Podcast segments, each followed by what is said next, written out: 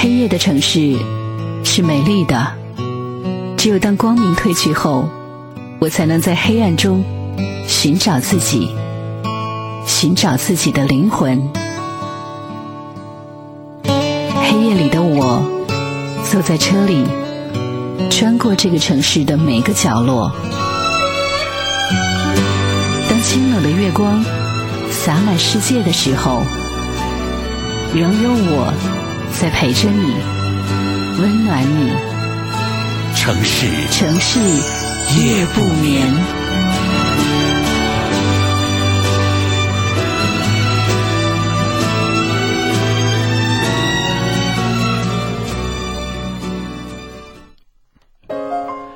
欢迎各位将频率继续的锁定在中波七四七调频一零七点八陕西戏曲广播，在每天晚间的二十三点到零点钟来收听为您直播播出的《城市夜不眠》，我是何欣。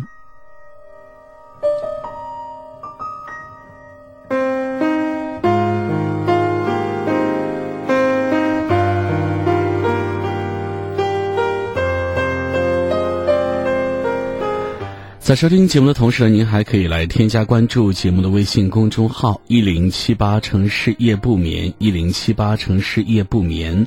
通过这样的方式来获取更多的节目方面的信息。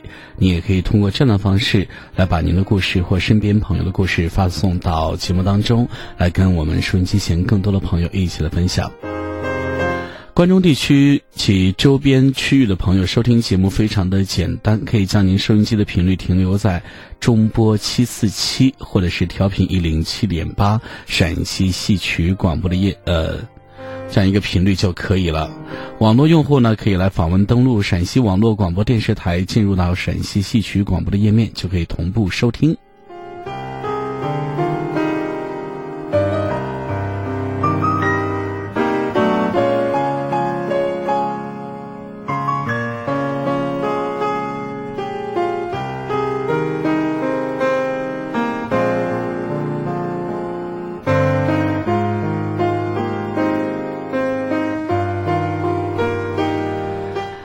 春天，我一个人背着行囊出去旅行。邻座呢是一位和我年纪相仿的一个女人，相处下来知道她叫做曼丽。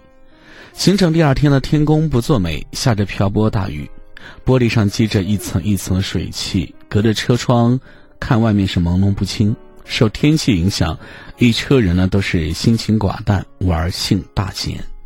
好不容易出来玩，怎么就下那么大的雨啊？什么时候会停啊？这到了目的地还怎么爬山呀？哎，早知道这次就不出来了。大家七嘴八舌吐槽，而曼丽呢，则更是愁容密布。导游是一个挺聪明的小姑娘，见情绪不对呢，立即拿起麦克风跟大家唱歌来调节气氛。伴随着优美的歌声，大部分人的心情开始缓和，开始有说有笑的玩起唱歌接龙，而只有曼丽呢，还是一动不动的看着窗外。我说：“你别发愁了，说不定呢，一会儿就雨停了。”他沉默半晌说：“我只是突然想起他了。那一年我们刚谈恋爱，相约去贵州旅游，当时也是个雨天。我挨着他的肩膀，他一直握着我的手，在崎岖的山路上别有一番滋味。”顿了顿呢，他又自言自语的说了一句：“可我们再也回不去了。”上个月，我们离婚了。我看着他，眼睛红红的，分明呢是刚刚哭过。曼丽长吸了一口气，苦笑着说：“很多事情本身就没有假如。假如我不是一天到晚嚷着要离婚，他也不会离得那么干脆呀。”虽然说我跟曼丽是萍水相逢，但是我还是忍不住问她：“是感情不好吗？”她抑制不住又哭了。其实呢，感情也还好，就是性格上呢，我是急脾气，她有一点慢条斯理，生活上常常会因为一些小事情吵架，一吵架我就想离婚。每一次我一说离婚，她就偃旗息鼓会哄我。其实我也就是一时气头说说而已呀。看到他为此紧张的时候，还真是有点小欣慰。觉得他就在我身边是最懂我的人，无论我怎样不会抛弃我的，我也就闹闹脾气而已。可是前一阵子呢，我们又为一件小事情吵架了。我故技重施，随口说了日子过不下去，离婚吧。他竟然很淡定的说：“好的，我们离婚吧。”我是开玩笑的发发牢骚，他却是真的，决定好就走了。就这样，忽然就散了，好好的婚姻。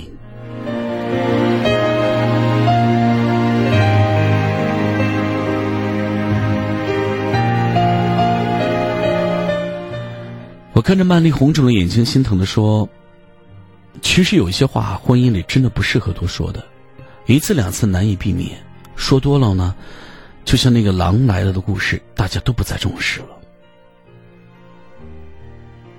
我一直都在思考哈，这世界上有多少人是跟曼丽一样，明明是口是心非，明明拥有好的婚姻，明明两个人可以相互走下去，结果却是忽然分道扬镳了。看似意外，却是必然。没有败给出轨，没有输给小三，没有穷到过不下去，也没有三观相冲的很厉害。只不过是平凡生活里油盐酱醋里的一些琐碎小事情，输给了可有可无的争吵，败给了一次次的我们分手吧，我们离婚吧。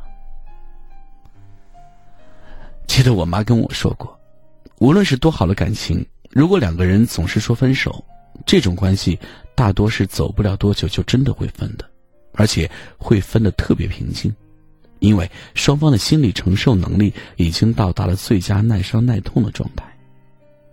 在婚姻当中，因为三观的碰撞、岁月的琐碎、生活的艰辛、拼搏的劳累、婆媳关系等等等等烦心事的干扰下，有矛盾是常事。台湾作家陈若曦的《指婚》当中有一段话是这样来说的：“你最后选定要一起走下去的，并真的在同行的过程中相扶相持、白头到老的那个人，未必是世界上最好的，却一定是你曾经认定的最合适的。婚姻中没有最好，只有最合适，走下去就最就对了。无论你和你的另外一半怎么吵怎么闹。”哪怕是生气之后躲在另外一个房间不理不睬，或者来一场说走就走的旅行，但是千万不要动不动就说离婚。除了第一次说出口的时候会感到万念俱灰、锥心之痛之外，说多了，就会像是在爱情里习惯了分手的人一样，慢慢的就在心里预警了分开之后的样子，有了防范未来的心理准备。会想象一个人生活的状态，会对婚姻生活变得没有期盼，甚至对夫妻感情无所谓起来。到最后，就算明明还爱着，却已经不是非有不可；明明也会舍不得，却再也没有挽留的勇气。很多人说，大不了离婚吧，大不了就一拍两散嘛，大不了各过各的。反正也不是一次两次决定要这样了，对吧？那么，如果你想离就离，成全你，倒成了最后的分别之语。如果我们都还在珍惜爱情和婚姻，珍惜在一起的时光，期盼过美好的生活，携手走下去，不是大是大非的原则问题下，再也不要随口说“我们分手，我们离婚”这样的话了。到时候你信不信？恐怕你哭都来不及。躲在天空中哭了多少天？旅途究竟有多远？谁又看得见？他可还记得那几年的我？雨打在黑暗之中，孤零零的花。无声的长大，等着谁爱他？也许以前那个我也是这样吧。我走过春风秋雨等爱的回答太多的记忆在心中说话。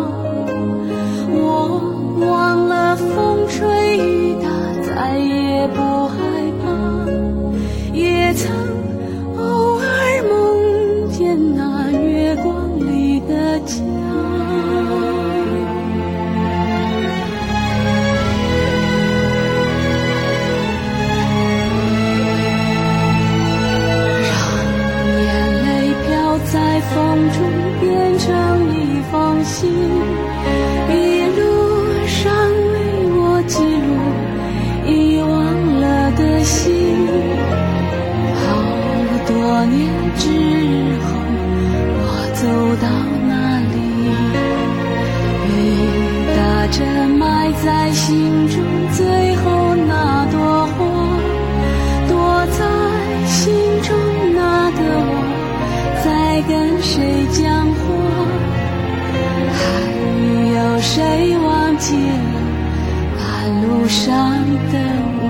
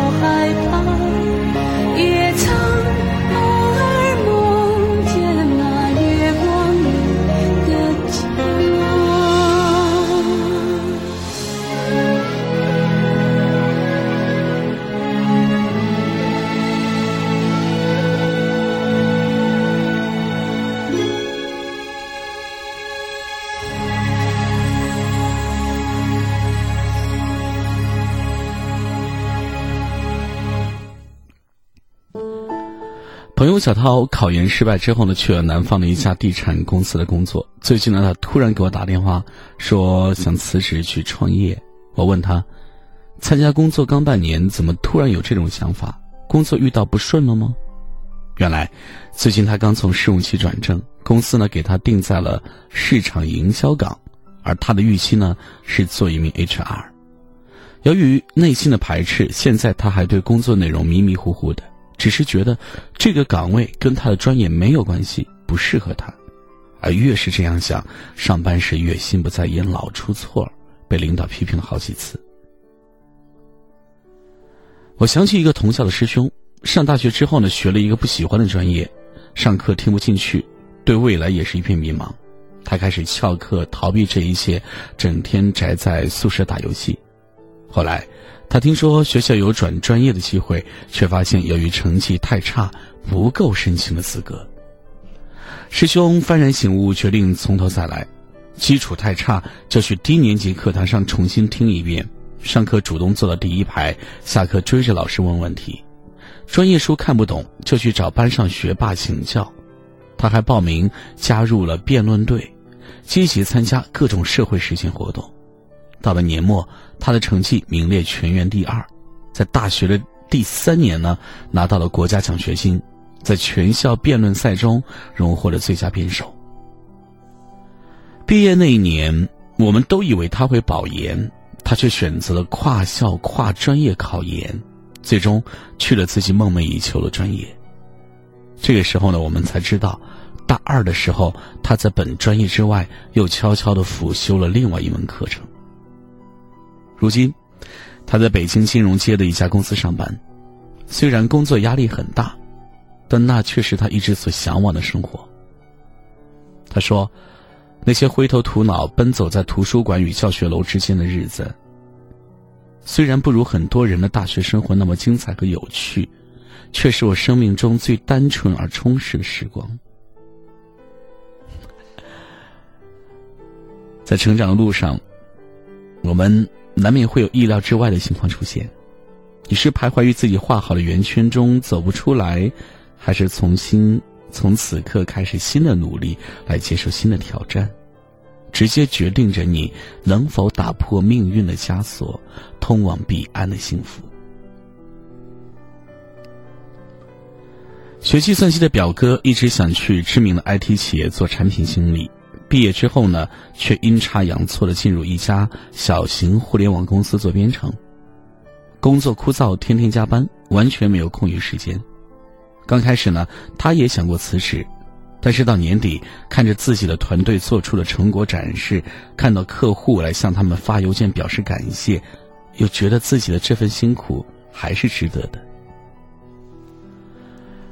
对待工作，表哥始终是一丝不苟。每次开发出新的程序，他都会一遍遍的检查测试，直到没有问题才交付使用。向客户提供最周到的售后服务，帮助他们解决所能想到的每一个细节问题，因此在圈内留下了好口碑，积累了一定的人脉。去年呢，他和另外一个同事一起辞职，合伙创办了一家自己的公司。由于之前在业界已经小有名气，很快就得到一些客户的合作邀约，公司没多久呢就开始盈利。虽然经常吐槽创业的艰难和不易，但是对于未来，他仍然充满了信心。表哥说，尽管收入不及过去稳定，但是看到自己付出心血开发出来的 APP 上线，下载量一点点的增加，获得更多人的认可，心里还是很开心的。他在说这话的时候呢，带着俩分明的黑眼圈的脸上挂满了骄傲。我相信他一定是有了足够的底气，才敢这么说，才敢这么做的。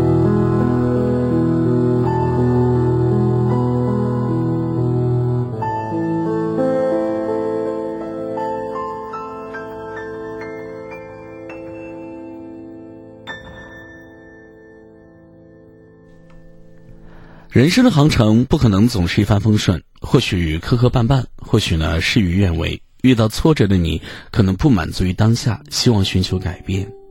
但是你是否考虑过，自己眼下有没有这个能力去改变？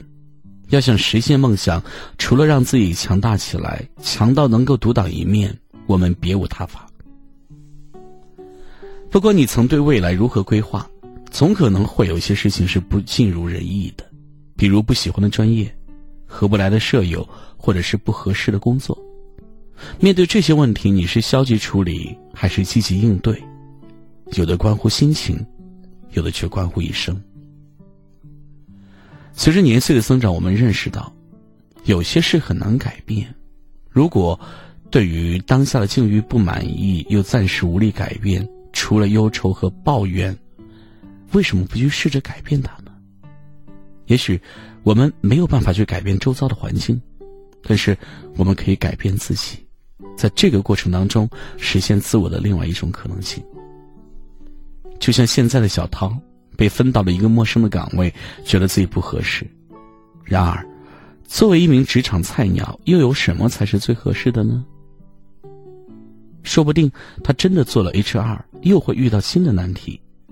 与其一开始就预设一个不喜欢、不合适的心理的门槛儿，消极怠工，嚷嚷着辞职，不如沉下心来，埋头苦干，多学多看，努力做好本职工作。随着自身实力的增强，业绩的提升，也就会逐渐拥有更大的自主权。在人生的岔路口，很多时候你可能只有一次机会来做出选择，也有可能被命运推搡着踏上一条未知的道路。如果暂时无法改变，那就心无旁骛的沿着这条路走下去吧。不管是一马平川的康庄大道。还是芳草萋萋的蜿蜒小径，都只是眼前的景象。谁知道后面等待我们的是什么呢？也许最美的风景就在路的尽头。在失望之后不放弃希望，在不可能中创造可能，是我们向命运做出了最有力的回应。往事不可见，来者犹可追。愿你从此刻开始。不再迟疑和彷徨，向着美好的明天一往无前。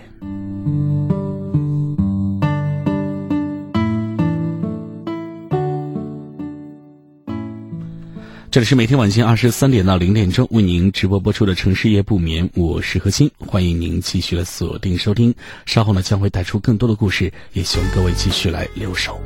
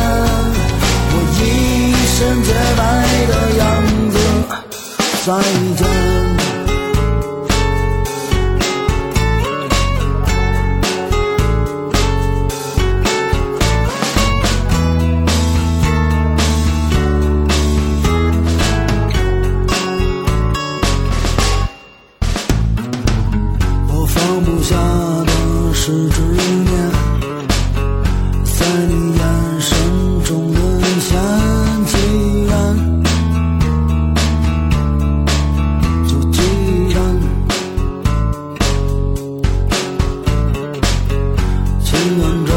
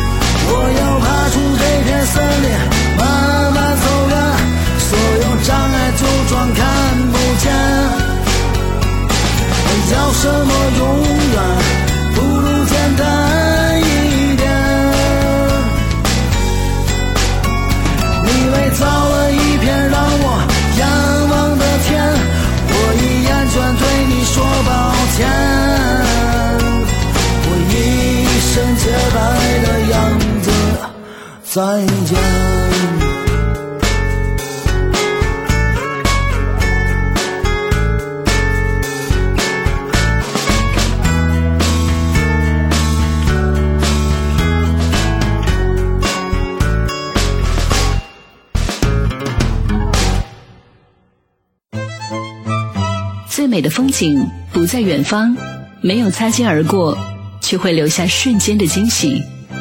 无需相见，那眼眸依然深邃含情；无需回首，那身影依然是心中最美的风景。人世间有一种相遇，不是在路上，而是在心里；人世间有一种陪伴，不是在身边，而是在灵魂。城市夜不眠，核心与你温暖相伴。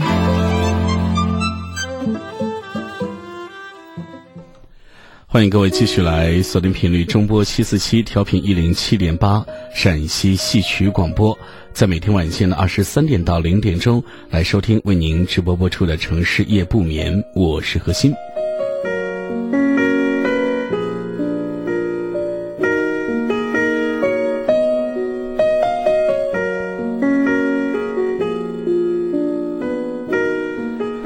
一直呢都很喜欢作家刘宇的一段话，是这样来说的：每当我一天什么也没干的时候呢，我就开始焦虑；每当我两天什么都没干的时候呢，我就开始烦躁；每当我三天什么都没干的时候呢，我就开始抓狂。不行啊，不行了，我三天什么都没干啊，我寝食难安。这正是我三个月前的真实写照。多年来，我已经养成一种习惯，绝不让任何一分钟死有余辜。我在堵车的时候听外语，在等人的时候写文章，在上厕所的时候看书，在任意两件事的衔接点那里扒出细缝，用来回邮件、回短信。我以为这就是所谓的勤奋，也心安理得的享受着同样的钦佩。但是很快我就发现。我的工作时间越来越长，我的休息时间越来越短，我的情绪越来越焦躁。只要有十分钟的无作为，我就会变得非常慌张，而我的社交时间呢，也不得不尽量的缩短。我甚至不再有功夫来交朋友。更可怕的是，我的工作量明明没有变化呀，可看起来每一天它都在成倍的递增。我开始害怕夜幕降临的那一刻，因为那意味着这一天有更多的事情被贴上了没完成的标签。我责备那是自己无能的表现，直到我意识到问题的关键就是没有效率的勤奋，就是懒惰。很多学生都有过这样的疑惑：我每天不是上课就是自习室，为什么考试成绩还是没有那个每天下课就去玩的室友好呢？很多新兴的白领在年终总结时诧异：“我加班出差，把周末都贡献给公司，为什么感觉自己一点也没有进步呢？”很多家庭主妇在一天结束之后呢，都会感慨：“明明一刻没闲，怎么一天下来屋子依旧这么乱，账单还是没有整理呢？”作家蒂姆·费瑞斯曾经在他的书中。指出了忙碌和效率的重要区别。那些整天忙忙碌碌的人，可能是以牺牲有效性为代价而维持忙碌状态的。我列出了当天自己的行为清单，发现如下几个未曾察觉到的细节：我时常在缺乏计划的无序状态下开始新的一天；我习惯在工作前打开新闻浏览半个小时；我很容易因为收到邮件、短信而分心。当我思维卡壳的时候，我总是迅速起身去泡一杯咖啡，而不是顺着思路继续来找寻答案。就是这些不易察觉的小习惯，制约着我所拥有的时间发挥出最大功效。再去问问曾经与我有同样苦恼的学生、白领与主妇们，自习室里刷微博、看朋友圈，毫无计划的加班，看那几集肥皂剧。这些是大多数人有付出没收获的最主要的原因。最笨的努力就是没有效率的勤奋。这场三个月前达到顶点的时间危机，使我开始专注于学习时间的高效使用方式。我呢也开始来做一些新的尝试，比如手写一天的工作计划，每一个小时的计划抵得上五个小时的执行。一笔一画写出来的计划，更令自己有想征服的欲望。写下待办事件，按照重要的和紧急的程度去完成清单。比如呢，在自己最有精力的时候做最重要的事情。有效的时间管理，不仅仅是寻找一天中的额外时间，还要将你的有效时间和你的有效精力匹配起来，了解自己的精力巅峰，并进行合理利用。这是用更少时间达到更好的效果的高效原则之一。再如，远离容易令你分心的事。我们总是做不完一件事。也许呢，是因为我们并没有真心实意的想做完它。如果想真正的达成目的，那去自习室就不要一直盯着手机；处理棘手问题时，就不要回复不太紧急的邮件；熬夜加班时，不要随手点开购物网站。强行专注力呢，这正是大多数高效率人士所拥有的能力。还有。劳逸结合，很多人都觉得劳运动呢是浪费时间，但是研究显示，运动可使一个人的工作效率提升。跑步、骑车、瑜伽、游泳，每天只需要三十到六十分钟，就可以使人的管理能力、精神状态和承压能力都得到显著的提升。曾有人做过一个项目，记录一些非常忙碌的女人在一千零一天中的每一日的行程。其中呢，一个女人在周三下班时发现家中的热水器坏掉，地下室全是水，所以当晚她忙着清理。第二天请修理工来帮忙，第三天请专业人士来清洁毯子。一周中，那名女士花了七个小时来处理这件事儿。记录人就感慨地说：“如果你在一周的开始时问这位一直忙碌的女士，你有七个小时的余闲吗？”她一定会说：“没有，你难道看不到我有多忙吗？”这也是我们大多数人会给出的答案，因为我们并没有意识到时间是可以被高度拉伸的。只要像对待突然坏掉了的热水器那样去对待工作，我们就能够在一周里得到那七个小时的富裕。这七个小时。也正是那一个个看起来很忙的勤奋之人，暗藏于生活的中的懒惰的证据吧。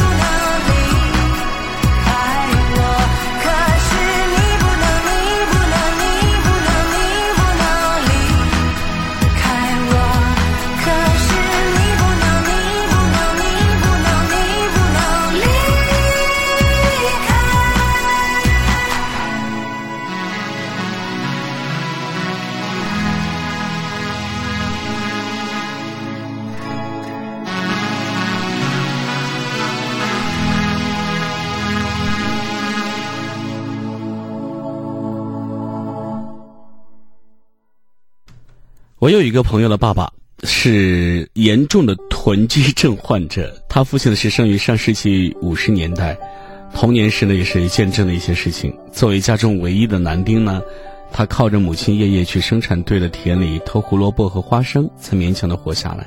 所以他们家的家训是一定要吃好。我听过最奇葩的一个理由就是细节呢，就是每年秋天大青豆上市的时候呢，他父亲都要买很多很多回来，一筐筐的剥豆米装在保鲜盒里，冻上半冰柜。你没听错，是冰柜。嗯，冰柜。然后呢，他们家一整年都能吃上各种青豆米菜肴，什么豆米蒸鸡蛋、豆米蒸香肠、豆米雪里红、豆米小炸酱、豆米串肉汤。一直吃到第二年的秋天，新的大青豆再次上市。我第一次听到被吓坏了，我问他说：“这为什么一定要是青豆呢？”就有朋友无奈摊手说：“不容易腐坏，低保，豆子营养价值高呗。”你看，都是最大限度吃饱活命的逻辑。虽然那段记忆对他父亲来说已过去是几十年，但伤痛却贯穿了一生，变成行为模式上的顾忌。朋友无法拒绝冰柜里的大青豆，其实早就已经吃吐了。但是那是治疗父亲焦虑感、焦虑感的一种药。我们每个人都有囤积症。其实你现在的日子过得已经这么好。看到网上新书推荐就会想着下单，花花绿绿的堆了一大书柜，像是样板间的书模，出发点也不是为了装装样子。每次买的时候呢，心里还是很真诚的想，过段时间吧，总会看的。办各种会员卡、优惠卡，哪怕真不顺路，哪怕只是偶尔才会去的地方，也要办一张卡。一是当场就有会员优惠啊，会诱惑你；再则呢，心里总想着。肯定还会再来呢。其实有些地方真的就不去了，或者等你去的时候，可能人家就已经倒闭了。出去旅行，永远没有耐心听导游说什么典故，也不会给自己一根烟的时间，坐在公园的长凳上，去每一个景点呢都跟走马灯一样乱转，瞅啥拍啥，各种自拍。其实，你的记忆卡存了一大堆，回来就没时间看。一想起那趟旅行，记忆中全都是哎，手机怎么又没电了呢？最可怕的一种囤积症就是囤积信息，关注了一百多个公号，个个背着小红点儿，公号狗认真做了一天的内容，你一秒钟扫个标题就 pass 掉。你说你又不想吃摊子取名字，你每天跃进标题党到底想干嘛呀？最最可怕的一种囤积是囤积人脉关系，压缩自我，配合他人。看起来三朋四友，人脉广泛，通讯录里呢有成千上万的好友，借个五百块钱都按不下去一个电话号码。你又不做微商，你要那么多好友干嘛？即使做微商，也保不齐这些点头之交不把你屏蔽呀。你看。喜欢囤积的人总是在高瞻远瞩的关注以后，却在不知不觉当中放弃了现在。我们像一个思维多动症患者，没有办法安静下来，呼吸均匀，享受现在。而活着的最高标准，不是过好当下吗？囤积症的本质呢，是一种逻辑混乱、注意力缺失。你看，很多年轻的宝宝，呃，很多年轻的父母给自己的宝宝报各种昂贵的早教班、兴趣班，来锻炼小朋友的所谓的注意力，而自己在家里呢，连半个小时心无旁骛的陪孩子玩个游戏都没有耐心，拖着小小的小人儿，从这个班窜到那个班，自己坐在门外的沙发上拼命的刷手机，到底谁更该锻炼注意力呢？有一句是。时间花到哪儿都能看到的。心理学家说，注意力就是生命力，你关注什么就会得到什么。分散注意力的东西越多越琐碎，你的本身的力量感就会丧失的越快越多。瑜伽让我们集中精力关注呼吸，就是在锻炼对自我的注意力。对自己都不关注，不去倾听内心的声音。选择混沌无杂的活着，谁又会有耐心去了解你呢？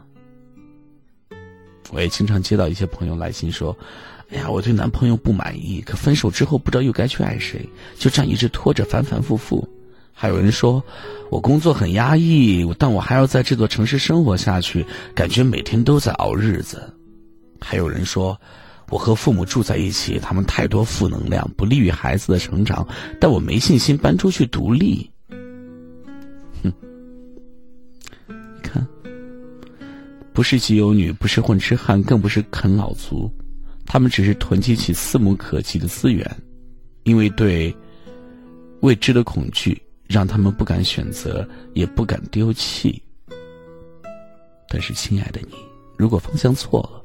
每一次努力都是通往悲剧的加速度。集中精力的选择是多么的重要呀！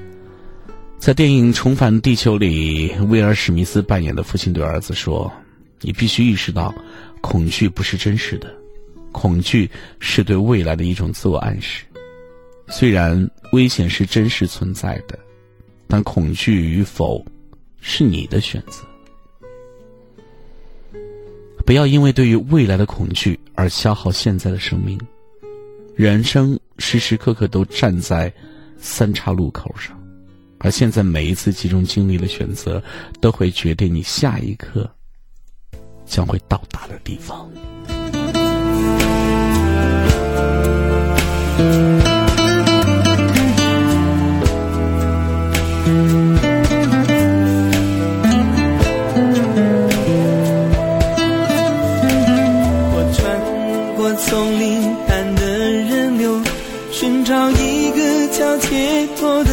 我在幸福的门口静静等候你经过离开，却没有停留。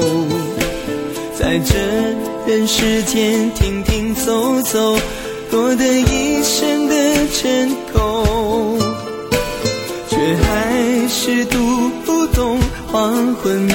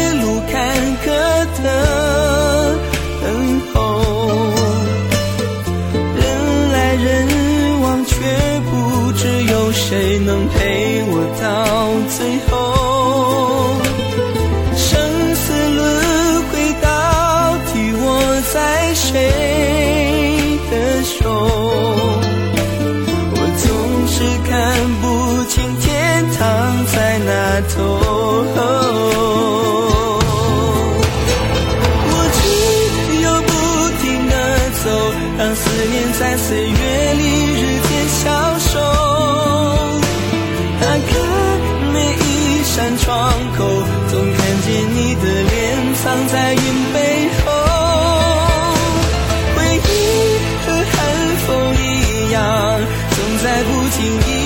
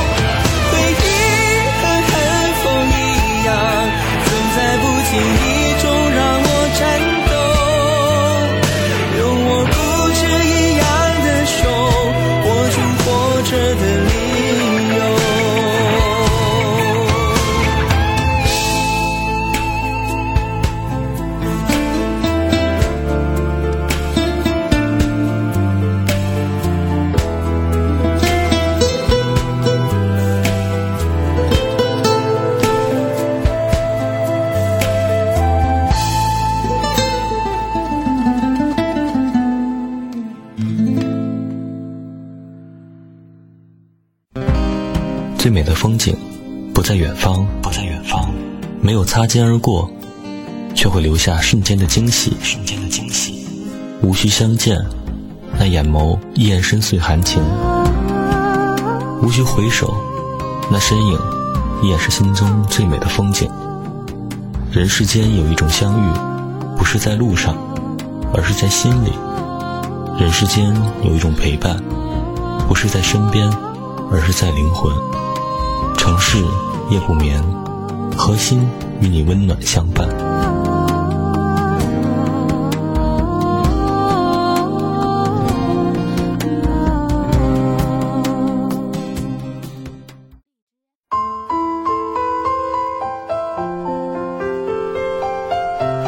这里是每天晚间二十三点到零点钟为您直播播出的城市夜不眠，我是何欣，欢迎各位继续锁定收听。收听节目的同时呢，你也可以来添加关注节目的微信公众号一零七八城市夜不眠一零七八城市夜不眠。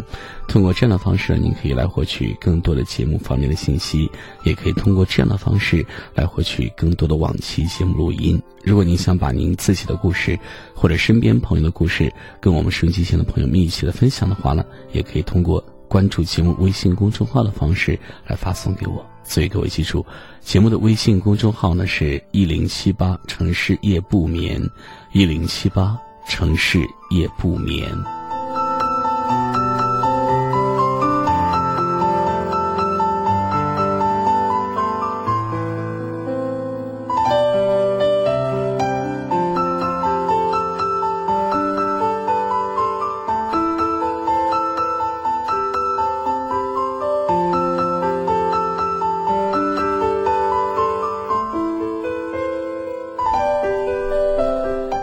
孤独呢是与生俱来的，也是无可避免的。每个人都会经历这样的时刻。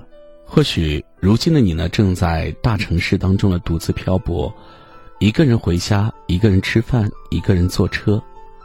一开始可能并不适应，但是时间久了，你也会发现，一个人认认真真的面对生活，也会将原本毫无起色的小日子变得是有滋有味的。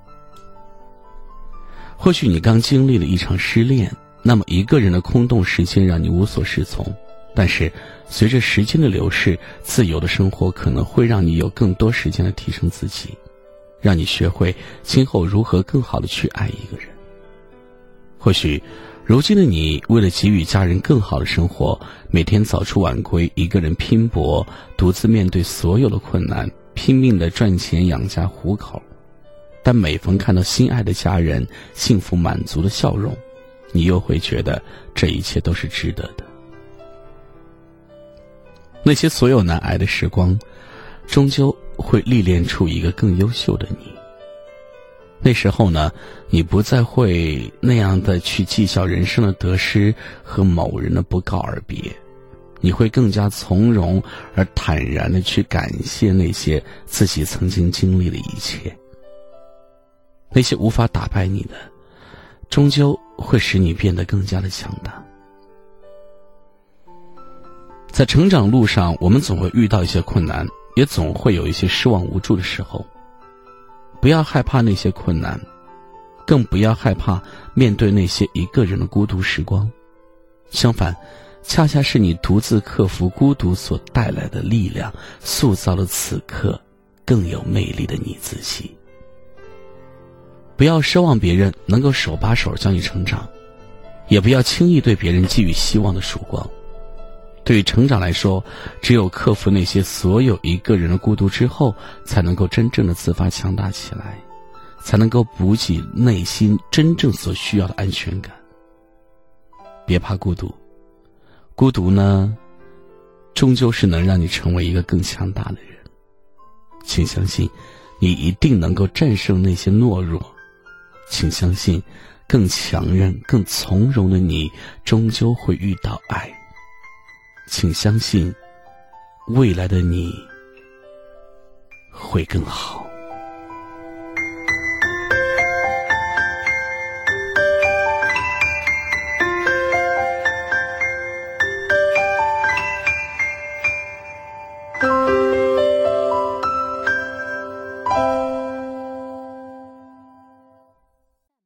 好，朋友们，随着时间的流逝，今天晚上节目到这要暂时跟您说声再见了。在节目最后呢，也不要忘记来添加关注节目的微信公众号“一零七八城市夜不眠”，一零七八城市夜不眠。通过这样的方式呢，可以获取更多的节目方面的资讯，也可以通过这样的方式，把您自己的故事或者身边朋友的故事来发送到节目当中，跟大家一起来分享。明天晚间的二十三点，我们不见不散。有一个失明的女孩叫叶子，是我的好朋友。我知道，在她心里面，她看得见一切。